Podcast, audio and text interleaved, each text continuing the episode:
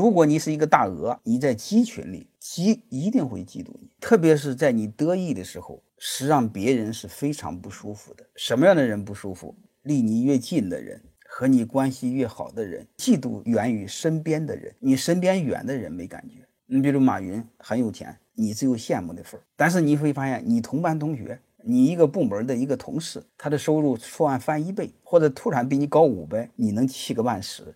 那你说怎么办呢？我离不开鸡，我还不得不和他们在一起。那你的任务是从鸡变成鹤之后再继续涨。如果你和马云是同学，刚开始马云有一千万、两千万的时候，你可能就要嫉妒；但马云有一百个亿、两百个亿的时候，那时候你就不嫉妒了，那时候你就叫羡慕，或者那叫炫耀。我和马云是同学，我们同学的时候，马云都尿过床。马云的初恋都是我帮他的，我们一定要知道这是一个正常的心理。你不要指望你在鸡群里成为火鸡，就是米国吃那个火鸡，就能赢得鸡们的尊重。除非你成为鸵鸟，长到鸵鸟之后呢，这帮鸡们就会仰视你，他就不会嫉妒你了，他就开始羡慕你，他就开始以你为骄傲。